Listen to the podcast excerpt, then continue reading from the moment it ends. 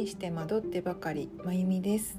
皆さんいかがお過ごしですか？えっと関東はまだ梅雨入りしてないんですけれども、まあ、近々梅雨入りするんじゃないか？っていうふうに言われていて私の住んでいるところでもちょうど今雨が降り始めてこう雨の匂いがするなっていうふうに感じています、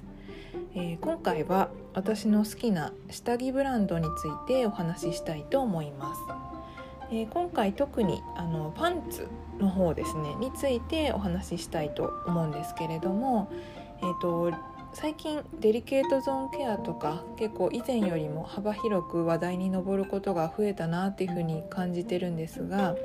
えーと、ちょっとお話ししておくとデリケートゾーンっていうのが、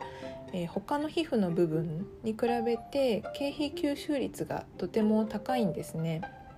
なので、えーと、そこに直接触れるものについては材質とか素材とか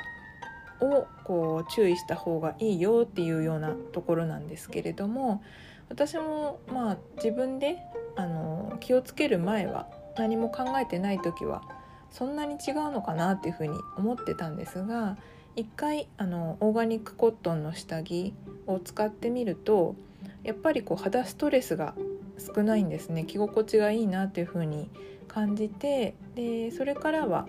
えー、基本的にオーガニックコットンを使っている下着を手に取る回数が増えるようになりました。で、えー、今回ご紹介するブランドが3つあるんですけれども、えー、1つ目が無印良品になります。えー、もう皆さん無印良品さんはご存知かなと思うんですけれども、えー、オーガニックコットンを使っている下着パンツを販売されていてで、えーと、無印良品はあの下着だけじゃなくて他の衣料品に関してもオーガニックコットンを使っているものを結構数多くあの取り扱われてるかなと思うんですが、えーとパンツについても何種類か何パターンか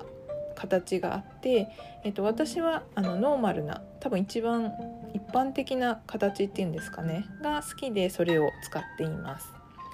でデザインも本当に無印良品らしくてシンプルで、あの、使いやすいかなと思うんですけれども、えー、値段も手に取りやすいのでオーガニックコットンの下着ってやっぱりこう他のものに比べて価格がちょっとあの上がってしまうんですがオーガニックコットンの下着初めて使うよっていう人にも手に取りやすい価格帯かなというふうに思っておすすめになります。で2つ目のブランドがヨギーサンクチュアリーというブランドになります。えっと、こちらはヨガウェアのブランドになるんですけれども、えっと、下着も何種類かあの取り扱いされていて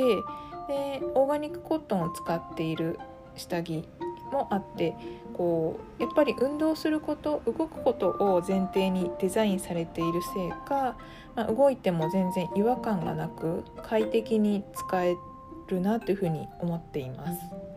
で、えーと、デザイン余計なものがなくてでもちょっとひねりが効いていて大人っぽく着られるかなというふうに思います。こう身につけてみるとこう体をきれいに見せてくれるデザインかなというふうに思います。で3つ目が「ヘイルーシー」というブランドになります。で私はこうご縁があってあのヘイルーシーさんワークショップもされているんですけれどもそのワークショップの講師として何回か参加させていただいたりしています。で、えー、オーガニックコットンやっぱりオーガニックコットンにこだわっているブランドさんで、えっと、ヘルシーな美しさヘルシーなセクシーさがデザインで表現されているなというふうに個人的に思っています。でこの3つのブランドに共通していることはまずあのオーガニックコットンを使って下着を作っているっていうことですね。でやっぱりあの